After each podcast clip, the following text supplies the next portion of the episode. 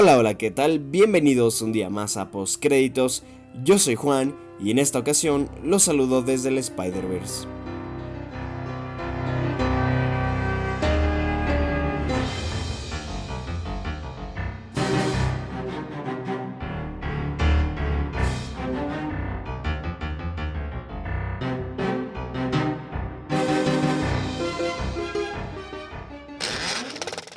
Día de hoy tenemos un programa cargadísimo con notas interesantes y vamos a empezar hablando de las listas cortas que ha enviado la academia con los posibles nominados a la edición 91 de los premios Oscar. También vamos a hablar de las posibilidades que tiene Francis Lee de dirigir a Kate Winslet y Saoirse Ronan en una nueva película dramática denominada Ammonite. Vamos también a tocar el tema del reboot de Los Piratas del Caribe sin Johnny Depp. También vamos a hablar un poco de en qué momento temporalmente se ubicará la próxima entrega de la saga Star Wars. Y para finalizar hablaremos del estreno de la semana, Spider-Man Into the Spider-Verse. Comenzamos. Y bueno, vamos a empezar hablando del primer tema que tenemos para el día de hoy. Y es que la academia envió el anterior 18 de diciembre la bueno, las listas cortas denominados a las siguientes categorías. Mejor documental, mejor documental corto, mejor película de habla no inglesa, mejor peinado y maquillaje, mejor banda sonora original, mejor canción original, mejor corto animado, mejor corto de acción real y mejores efectos visuales. Así que vamos a echar un vistazo a esta lista reducida que para que no sepa qué es, se lo explico rápidamente. Básicamente una lista reducida es algo así como las semifinalistas a los premios Oscar. Generalmente en estas listas se suele incluir de 10 a 15 nominados y estas listas evidentemente se van a tener que reducir a 5 hasta el próximo 22 de enero, que es cuando anuncian la lista final de nominados. Entonces, vamos a echar un vistazo a lo que ha sacado por el momento la academia, de las cuales probablemente sean las nominadas en las categorías que anteriormente mencionamos. Vamos a empezar hablando en la categoría de mejor documental, donde que tenemos 15 eh, incluidos en esta lista reducida. Entonces, Recuerdo una vez más que para el 22 de enero esta lista se tiene que reducir a 5, ¿ok? Entonces, bueno, los nominados son los siguientes, está en orden alfabético, así que vamos a echar un vistacito. Tenemos a Charm City, Communication, Crime plus Punishment, tenemos Dark Money, The Distant Barkings of Dogs, Free Solo, Hale County This Morning, This Evening, tenemos Minding the Gap, tenemos Of Fathers and Sons, tenemos On Her Shoulders, tenemos RBG, tenemos Shirkers, The Silence of Others, Three Identical Strangers y Won't You Be My Neighbor. ¿Ok? Estos son los, los 15 documentales que han sido incluidos por la Academia hasta el momento para los premios Oscar 2019. Como comenté antes, se tiene que reducir la lista a nada más 5 para el próximo 22 de enero. Realmente no hay un panorama claro, yo no tengo más bien un panorama claro de esta categoría porque sinceramente no he estado tan atento a los documentales. He visto ninguno, de hecho, de los que están aquí nombrados. Pero bueno, ya me tengo que poner al corriente antes del próximo 24 de febrero cuando sean los premios de la academia. Por el momento sí puedo hablar un poco de los que se han mencionado bastante en la temporada de premios, como son RBG, que probablemente esté en esta lista de nominados. Want to Be My Neighbor también probablemente esté nominada. Me estoy basando un poquito también en la estadística de, bueno, un poco de los premios anteriores que ya habíamos revisado anteriormente. Por ejemplo, Three Identical Strangers creo que también tiene muchas chances de llegar. Hale County This Morning, This Evening también eh, sé que es un documental bastante fuerte, entonces hay varias opciones aquí. Yo creo que la pelea va a estar entre estas y no sé exactamente cuál más se pueda meter en la lista final, pero seguramente por lo menos unas 3 de las 4 que acabo de mencionar eh, se metan en la lista final. Vamos a ver qué sucede el 22 de enero. Pasando a la siguiente categoría tenemos mejor documental corto.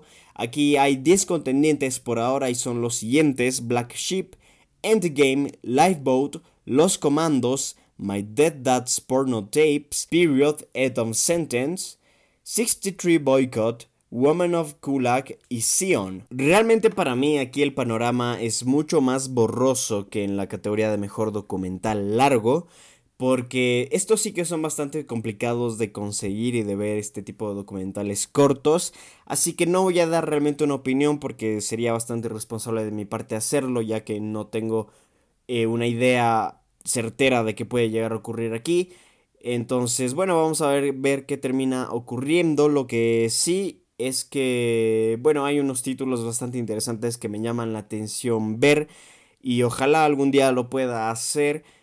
Inclusive ojalá que lo pueda hacer antes del 22 de enero, vamos a ver si los conseguimos de alguna u otra forma, pero el tema es que sí, eh, tenemos 10 por el momento clasificados eh, en esta categoría de mejor documental corto. La lista tiene que reducirse a 5, como ya comenté antes, hasta el 22 de enero. Pasando ahora a una categoría que ya nos interesa un poquito más, de la cual tenemos un poquito más de idea. Mejor película de habla no inglesa. Aquí tenemos por el momento nueve nominados, nueve clasificados y la lista se va a tener que, bueno, que, que reducir a 5 para el 22 de enero. Los nominados son los siguientes. Birds of Passage de Colombia, The Guilty de Dinamarca, Never Look Away de Alemania, Shoplifters de Japón, Aika de Kazajistán, Copernaum de Líbano, Roma de México, Cold War de Polonia, y Burning de Corea del Sur. Y bueno, aquí tenemos una confirmación bastante interesante con el tema de Roma, porque yo ya había comentado anteriormente que Roma era una película que probablemente llegase al Oscar a mejor película como tal y no de habla no inglesa. El tema es que el hecho de que Roma ya esté incluida en esta lista previa, por así decirlo, de los nominados a mejor película de habla no inglesa, es ya una confirmación de que Roma no va a estar presente en la categoría de mejor película para los Oscar 2019. Así que bueno, tenemos aquí una competidora que para mí es la más fuerte en la categoría y que creo que no tiene rival honestamente, a pesar de que Cold War ha sido realmente una película bastante sonada en esta, en esta temporada de premios y creo que merece muchísimo reconocimiento también.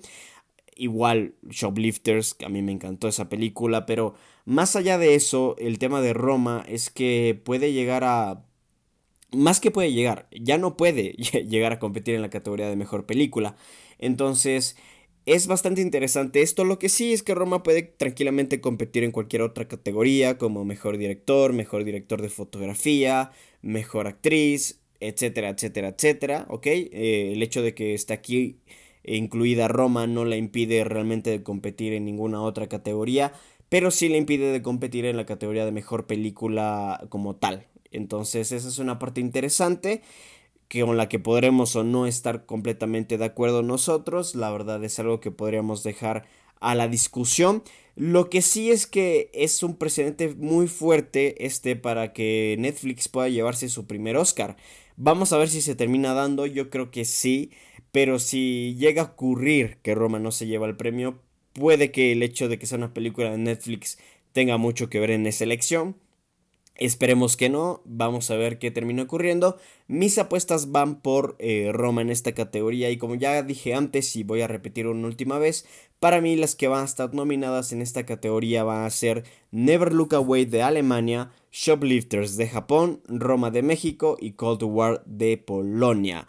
Ok, la quinta nominada todavía no tengo realmente un panorama muy claro, pero puede que sea Copernaum del Líbano. Pasamos a la siguiente categoría de mejor maquillaje y peinado.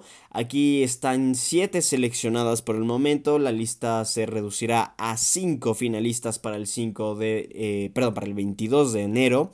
Las nominadas son Black Panther, Bohemian Rhapsody, Border, Mary Queen of Scots, Stan and Ollie. Suspiria y Vice, ¿ok? Tenemos estas siete nominadas que realmente no hay ninguna clase de sorpresa en cuanto a la temporada de premios. Si yo descartaría dos, yo creo que va a ser Border y Suspiria, las dos que se vayan a descartar de esta categoría. A pesar de que Suspiria tiene una pinta increíble desde el maquillaje y el peinado, yo creo que no va a estar considerada en los Oscars por diversas razones. Las demás películas yo creo que con seguridad se meten Black Panther, Bohemian Rhapsody, Mary Queen of Scots, eh, Stan and Ollie y Vice. Yo creo que son las películas que sin lugar a dudas se meten en esta categoría. Lo que sí me llama mucho la atención es que no se ha considerado a The Favorite para esta categoría, lo cual es extraño porque The Favorite había estado nominada en diversas categorías, más que en diversas categorías, perdón, en diversos premios en esta categoría, entonces es un poco extraño que, que bueno, aquí a la academia se le haya pasado. Eh, realmente no sé si supondría una ausencia bastante, bueno, significante, por así decirlo. Todavía no veo The Favorite, entonces eh, me resultaría complicado decir si merece estar aquí en vez de alguna otra. Pero de lo que he visto de las demás películas, Black Panther se lo merece completamente, Bohemian Rhapsody también. Eh, Mary Queen of Scott, con tan solo ver el tráiler, creo que se merece completamente estar entre las nominadas. Suspiria, como dije, quisiera que esté, yo creo que no va a llegar a estar nominada. Stan Anoli también tiene un maquillaje bastante interesante. Y luego está Vice, que, que, como ya dije en algún momento, me recuerda mucho al maquillaje y peinado de, de The Darkest Tower. Entonces seguramente está aquí y con toda la razón del mundo. Entonces, bueno, es interesante la, lista y principalmente la ausencia de The Favorite me llama más la atención que cualquier otra cosa. Pasando a la siguiente categoría de mejor banda sonora original, tenemos a las siguientes 15 semifinalistas, por así decirlo. Están Annihilation, tenemos Avengers Infinity War, The Ballad of Buster Scruggs, Black Panther, Black A Clansman, Crazy Rich Asians, The Death of Stanley, Fantastic Beast, The Crimes of Grindelwald, First Man, If Bale Street Could Talk, Isle of Dogs, Mary Poppins Returns, A Quiet Place, Ready Player One y Vice. Aquí, bueno, realmente no me topo con ninguna clase de sorpresa. Probablemente Fantastic Beast o Death of Stunning, pero ninguna de las dos creo que se termine metiendo en la discusión. Para mí, Está casi, perdón, casi claro que los nominados en esta categoría finalmente van a ser este Black Panther, va a estar Isle of Dogs, Mary Poppins Returns, probablemente se meta a Quiet Place, quién sabe. Pero bueno, First Man también seguramente va a estar, eso es verdad, me lo había dejado un poco a un lado y para mí va a estar oscilando entre estas las opciones finales de los premios de la academia, las demás yo no creo que tengan demasiada opción. Crazy Rich Asians nominada aquí me llama a sobremanera la atención, yo, bueno, realmente sería bastante bastante imprudente de mi parte seguir insistiendo con Crazy Rich Asians y en los pocos merecimientos que tiene esta cinta realmente y banda sonora es uno de ellos, yo creo que no merecería estar aquí nominado. Pero bueno, ya es un tema un poco aparte del cual no nos vamos a, meter demasiado. Lo que sí, y me gusta mucho que The Ballad of Buster Scruggs esté nominada, porque creo que tiene una banda sonora bastante interesante. Y me gustaría que llegue a la lista final. Yo creo que no va a suceder, pero sería sumamente interesante que así sucediese. Y luego The Ballad, eh, perdón, Avengers Infinity War también tiene un, soundtrack bastante interesante, pero eh, no creo que se meta tampoco. Y el resto de películas yo creo que ya son descartes completos. Sería genial que Quiet Place se meta, eso es verdad. Vamos a ver qué termina ocurriendo. No le veo tampoco demasiadas chances, pero puede llegar a suceder. En la siguiente categoría de mejor canción original tenemos también 15 semifinalistas y vamos a hablar de cuáles son estas, ¿ok? Eh, when a Cowboy Trades His Purse for Wings, de The Ballad of Buster Scruggs, Treasure, The Beautiful Boy, All the Stars, The Black Panther, Revelation, The Boy Erased, Girl in the Movies, The Dumpling, We Want to Move, The Hate You Give, The Place Where Lost Things Go, The Mary Poppins Returns, Trip a Little Light Fantastic, The Mary Poppins Returns, Keep Reaching the Quincy, I'll Fight the RBG, A Place Called the Slaughter Race, The Ralph Breaks the Internet, eh, Oya Hit, The Sorry to Bother You, Shallow, The Star is Born, Suspirium, The Suspiria y The Big Unknown, The Widows. Aquí realmente hay varios nombres nuevos, pero yo creo que la pelea va a estar entre Shallow, The Star is Born, va a estar este, seguramente nominada la canción de The Place Where Lost Things Go de Mary Poppins, va a estar Girl in the Movies de Dumpling, All the Stars de Black Panther y realmente no sé qué otra canción se pueda terminar metiendo en la discusión final. A mí en lo personal me gustaría mucho que se meta When a Cowboy Trades His Spurs for, for Wings, perdón, de The Ballad of Buster Scruggs, porque es una película, bueno, es una canción realmente de la película que a mí me gustó muchísimo y ojalá termine ocurriendo algo así. No sé si llegue a pasar realmente, pero si es que pasa sería bastante, bastante divertido. Y es, es una canción que para gente que ha visto la película sabe que llega en un momento bastante extraño y que pone el tono eh, para un momento también bastante extraño en la película y en lo personal me gustó mucho. Así que sería muy interesante que esté nominada. Yo creo que no. Eh, ya digo que mis apuestas para esta categoría, para esta categoría perdón, va a estar en All the Stars de Black Panther, Girl in the Movies de Dumpling, The Place Where Lost Things Go de Mary Poppins Returns y Shallow de, de A Star is Born. Probablemente se meta también Suspirium de Suspiria.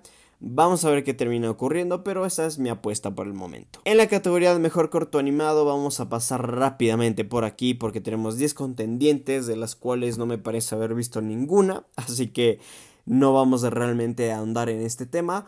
Eh, los nominados son Age of Sail, Animal Behavior, Bao, Bilby, Bird Karma, Late Afternoon, Lost and Found, One Small Step, Pepe Lemors y Weekends, ¿ok? Estas son las nominadas y como dije no vamos a andar más porque no tengo ni idea de esto. Lo mismo en la categoría de mejor corto de acción real, tenemos 10 nominados de los cuales tampoco he visto ninguno, así que vamos a pasar rápidamente por los nominados.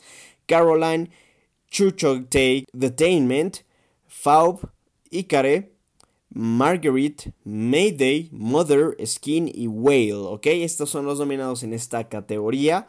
Como dije, no he visto ninguno, no tengo ninguna clase de idea de que pueda suceder aquí, así que no vamos a comentar absolutamente nada al respecto. En la siguiente categoría de mejores efectos visuales tenemos a los siguientes nominados. Ant-Man and the Wasp, Avengers Infinity War, Black Panther, Christopher Robin, First Man, Jurassic World, Fallen Kingdom, Mary Poppins Returns, Ready Player One, Solo a Star Wars Story y Welcome to Marwin.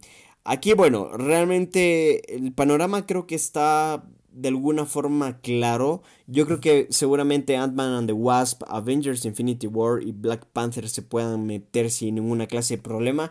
Y sería un batacazo enorme para Marvel que, que bueno, que estas tres películas terminen nominadas en la categoría de mejores efectos visuales. Pero yo creo que, eh, perdón, que First Man se puede meter también sin ninguna clase de problema. Ready Player One también creo que se podría meter sin ninguna clase de problema. Vamos a ver qué termina ocurriendo. Para mí, bueno, mi apuesta está que seguramente Avengers Infinity War y Black Panther van a estar nominadas. Lo de Ant-Man and the Wasp ya lo veo un poco más complicado, pero por lo menos yo creo que dos nominaciones va a tener Marvel en esta categoría. Así que bueno, es algo bastante, bastante interesante. Vamos a ver cómo se termina desenvolviendo esto de aquí, pero yo creo que seguramente son Black Panther y Avengers Infinity War nominadas con seguridad en esta categoría. First Man también yo creo que se lo merece realmente. Y luego lo demás vamos a tener que ver cómo, cómo sucede todo. Welcome to Marwin, no he visto la película todavía, tengo muchas ganas de verla pero no sé exactamente qué papel tan grande jueguen los efectos visuales en la película, así que no podría dar realmente una opinión demasiado, bueno, clara, por así decirlo. Así que bueno, es algo bastante, bastante interesante. Pero bueno, esto, esta ha sido la lista corta que ha sacado la academia en cuanto a las posibles nominaciones que veamos en los próximos Oscar 2019. Cabe recordar por última vez que eh, el próximo 22 de enero va a ser el día en que los Oscar anuncien nominados y que el 24 de febrero es la ceremonia final. Así que bueno, esto ha sido todo con el tema de los Oscars y pasamos al siguiente tema. Y pasando a la siguiente nota del día de hoy tenemos el tema de que Francis Lee puede terminar dirigiendo a Kate Winslet y Saoirse Ronan en un drama lésbico, bueno, un drama romance lésbico llamado Ammonite que va a tener su, bueno, que va a estar más bien ambientada en, en 1840 y que va a seguir el romance improbable entre una paleontóloga, entre una paleontóloga, perdón, que se llama Mary y que, y bueno, y una mujer de, de Londres que va a interpretar a una, a una enfermera, ¿ok? Esto parece que se podría llegar a concretar en los próximos días. La, producción estaría por empezar en marzo, así que la, la película seguramente se lance en 2020. Este tema es bastante interesante porque, porque Francis Lee ya había dirigido una historia más o menos de drama, también con un tema eh, homosexual. Y la película se llama Goats on Country, así que bueno, es algo bastante, bastante interesante que este director pueda llegar a, dirigir a dos actrices de la talla de Winslet y Ronan en una nueva, bueno, un nuevo drama romance lésbico. Sería bastante, bastante interesante que esto termine ocurriendo. Seguramente para las dos actrices va a ser un reto muy, muy interesante. Que ojalá estén a la altura de cumplirlo. Yo creo que sin lugar a dudas lo van a estar. Así que bueno, este, esta noticia a mí me ha llamado mucho la atención. Yo creo que sería bastante genial que termine ocurriendo y estaría muy pero muy emocionado porque Gods and Country fue una película bastante buena en 2017 que se vio un poquito perdida en... En, bueno, entre Call Me By Your Name, ¿ok? Call Me By Your Name fue el boom del año anterior, entonces eh, tenía un tema similar con Gods and Country así que se vieron un poquito perdida ahí y por lo tanto yo creo que no recibió quizás la atención que se merecía, pero el hecho de que este director pueda dirigir, como dije antes, a las actrices de esta talla sería bastante, bastante interesante. Vamos a ver si se termina dando, nosotros seguiremos informando de cualquier actualización que pueda ocurrir aquí. Y bueno, cabe destacar por última vez que la película empezaría producción el próximo marzo, así que lo más probable es que se estrene en 2020. Y bueno, pasando a la siguiente noticia del día, tenemos que el reboot de Piratas del Caribe ha sido ya confirmado por Disney. La verdad es que esta era una noticia que ya se especulaba desde hace algún tiempo y faltaba simplemente la confirmación. El tema es que ya ha sido confirmado por Disney este reboot, pero lo que más llama la atención es el hecho de que no va a estar Johnny Depp entre, bueno, entre los elegidos del elenco como Jack Sparrow. Así que bueno, esto realmente es algo bastante interesante, ya sabemos todos cómo ha ido en los últimos años la carrera de, Johnny Depp, así que de alguna u otra forma puede que tenga algo de sentido esto. Realmente termina llamando mucho la atención porque Jack Sparrow es un personaje que que se volvió lo que se volvió, creo yo, por, por la interpretación de Johnny Depp. Y evidentemente Piratas del Caribe creo que también se popularizó bastantísimo por el hecho de que Johnny Depp interpretó a Jack Sparrow como lo hizo. Así que bueno, este tema es realmente interesante. Y ah, ah, bueno, algunas cosas más que se han confirmado en torno a este reboot es que Reed Reese y Paul Wernick, que, que, ha sido el tema de, perdón, el equipo detrás de Deadpool, son quienes van a estar escribiendo el guion de este reboot. Así que es bastante interesante, es bastante, bastante interesante esto de aquí. Vamos a ver qué termina ocurriendo. El tema es que, claro, de alguna u otra forma va a ser muy complicado que, que puedan reemplazar a Johnny Depp. Quizás y este reboot no tiene planeado tener a un Jack Sparrow como tal. Pero bueno, en todo caso vamos a ver qué, termina ocurriendo. El tema es que sí que pinta bastante bien. Yo creo que los guionistas de, de Deadpool y también de Zombieland son de hecho muy, muy buenas elecciones para este reboot. Vamos, vamos a ver qué termina resultando de esto. Todavía no tenemos realmente ninguna clase de fecha de cuándo pueda iniciar producción ni para cuándo se estrenaría. Lo más probable es que el guion se escriba en el transcurso del próximo año y que quizás a mediados o quizás finales, bueno, finales no lo veo realmente, pero sí mediados del próximo año pueda empezar producción la cinta y que se termine estrenando en 2020. Sería yo creo que lo más lógico que se podría llegar a pensar de esto. De todas formas vamos a seguir informando en torno al tema. Lo que sí es que es bastante interesante que Johnny Depp no vaya a ser Jack Sparrow o el hecho de que Johnny Depp no esté involucrado para nada sí me llama mucho la atención y no sé exactamente a qué se pueda deber esto. Evidentemente es un reboot y cuando se hacen esta clase de cosas no se suele contar con los actores de, bueno, los actores originales por así decirlo, así que tiene bastante sentido realmente que Johnny Depp no esté, pero sí es algo un movimiento de alguna forma arriesgado por parte de Disney, porque como dije antes, sería complicado y va a ser seguramente muy complicado que puedan reemplazar a Johnny Depp con facilidad. Y yo creo que quizás lo más sensato podría ser que no exista un Capitán Jack Sparrow en este reboot y que quizás veamos otro tipo de historias de los piratas del Caribe, lo cual sería bastante, bastante interesante. Pero bueno, nosotros seguiremos informando en cuanto tengamos más noticias y pasamos al siguiente tema. Y vamos a hablar del episodio 9 de Star Wars. Porque, bueno, hay una noticia bastante interesante y es que se ha cumplido ya un año del estreno de The Last Jedi, ¿ok? una película que separó muchísimo a los fans de entre si estaba o no buena, de si era una buena o no película. Realmente no vamos a entrar en esa discusión aquí, yo solo diré que a mí sí me gustó mucho la verdad de Last Jedi, es una película que a mí me encantó honestamente y es de mis favoritas de Star Wars, eh, así que bueno, realmente no, no tengo por qué avergonzarme por esto, si opinan diferente pues qué bien y podremos discutirlo con cualquier, bueno, con, total tranquilidad si es que así lo desean, dejando un comentario. Pero bueno, el tema es que Star Wars se ha confirmado una noticia bastante interesante en torno al próximo episodio de la saga, porque va a haber un salto en el tiempo de un año desde los eventos de Last Jedi. The Last Jedi, de hecho, empezó justo, prácticamente justo cuando se acaba la, bueno, el episodio 7 de The Force Awakens.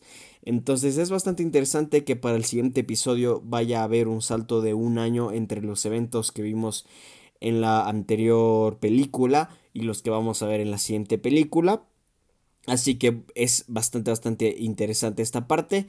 Y realmente no hay mucho más que decir en cuanto a esta noticia. El tema es que, que bueno, se estrena el próximo año y que tiene y que va de la mano, perdón, de JJ Abrams, quien está dirigiendo la película. Así que esta parte va a estar bastante interesante. Eh, yo tengo muchas ganas de verla, honestamente. Yo no me he decepcionado para nada todavía con el universo de Star Wars. De hecho, hasta ahora no he tenido ninguna clase de problema con ninguna de las películas. Eh, inclusive solo, que es una película que a la mayoría no le gustó. A mí me pareció que estaba bastante bien, honestamente. Así que bueno, vamos a ver qué termina ocurriendo y cómo se dan las cosas. El tema es que sí es interesante el hecho de que vaya a haber un salto en el tiempo de un año en la próxima entrega de la saga. Porque realmente puede pasar un montón de cosas y se podría incluir un montón de elementos y ojalá terminen haciendo algo interesante. Ojalá esto beneficie realmente a la película. Yo creo que sí. Realmente mi confianza está totalmente depositada en JJ Abrams. Porque ya hizo un trabajo espectacular anteriormente con Star Wars y no veo por qué esta vez no lo ha de hacer. Así que bueno. Estoy muy muy emocionado con esto, es una noticia bastante buena y bastante interesante realmente para los fans de eh, Star Wars. Y ya para ir finalizando con el episodio del día de hoy de post créditos, Vamos a charlar del estreno de la semana Spider-Man Into the Spider-Verse porque bueno, así es, ya salió. Para mí era una de las películas más esperadas de 2018, así que tenía muchísimas ganas de ver, además que Spider-Man es probablemente mi superhéroe favorito. Me encanta prácticamente todo lo de Spider-Man, excepto las dos películas de Mark Webb, que bueno, no voy a hablar de eso a continuación. No son películas que me agradan demasiado realmente, pero tampoco las odio, eso sí lo he de comentar. Así que estaba bastante emocionado por, especialmente por el presente cercano que ha tenido la franquicia de Spider-Man. Desde que apareció en Civil War, el hecho de que hayamos tenido eh, Homecoming y lo que vimos de Spider-Man en Infinity War, las tres cosas me gustaron muchísimo del personaje.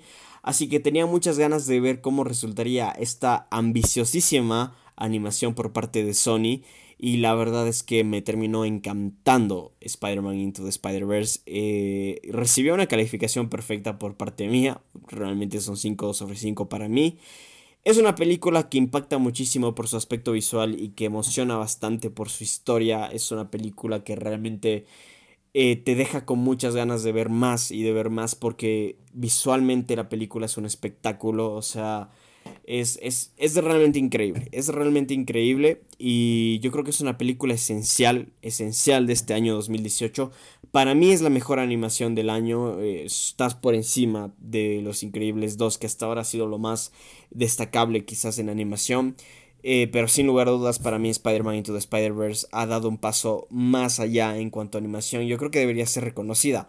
La veo muy complicado, veo muy complicado de hecho que Spider-Man Into the Spider-Verse llegue a ganar, por ejemplo, el Oscar a Mejor Película de Animación. Ojalá que sí, pero no lo creo realmente, no creo que eso vaya a ocurrir, aunque sí que se lo merece.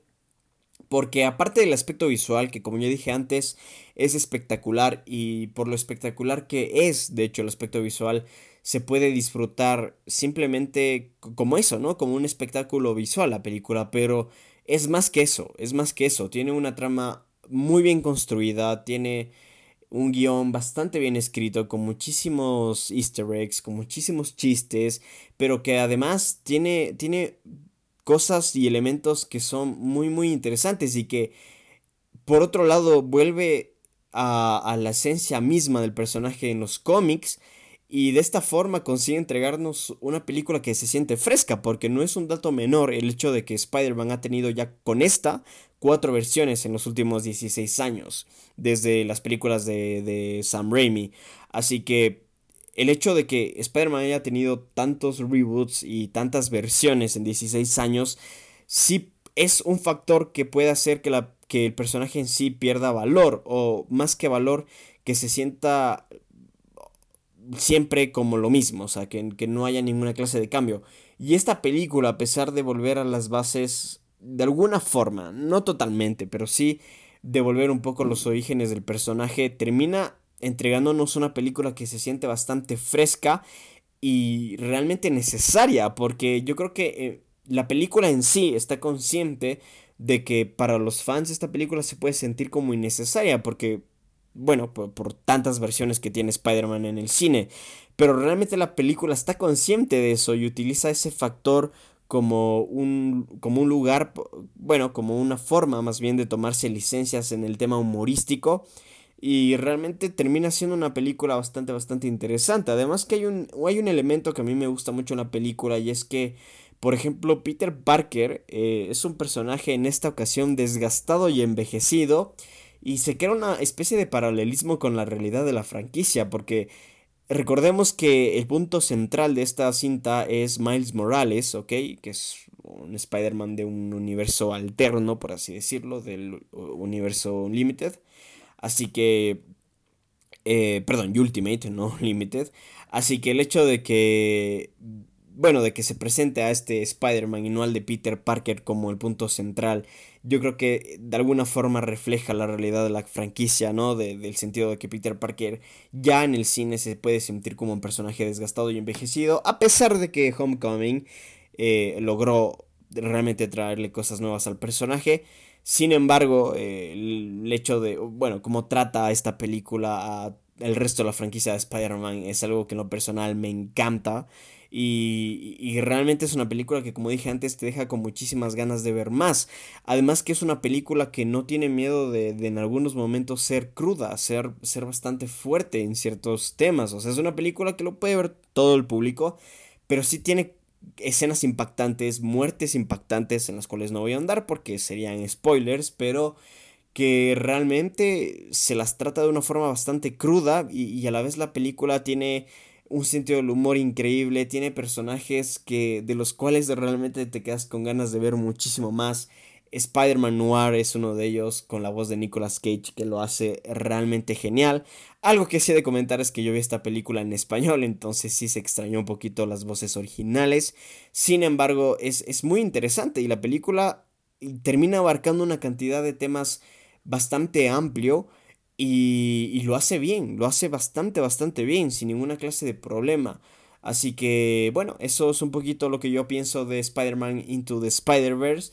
Si ya la vieron, opinen, bueno, cuéntenme qué opinaron. Y para mí es un 5 sobre 5 esta película. Ya saben que si quieren leer la crítica completa, lo pueden hacer entrando a postcreditos.wordpress.com.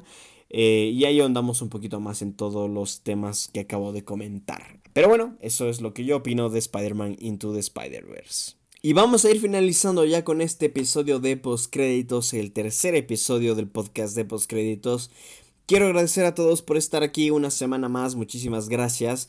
Y bueno, también esto es previo a las fiestas navideñas, de hecho cuando ustedes estén escuchando esto ya va a ser 24 de diciembre, así que yo les deseo eh, la mejor de las navidades en familia, amigos. Este, les mando un abrazo gigantesco, espero que tengan unas felices navidades. Nosotros nos vamos a estar escuchando el próximo lunes con más de postcréditos y bueno, con un programa un poquito más especial la próxima semana. Así que bueno, muchísimas gracias a todos una vez más. Nos estaremos escuchando la próxima semana. Les recuerdo que yo soy Juan y bueno, esto fue postcréditos. Adiós.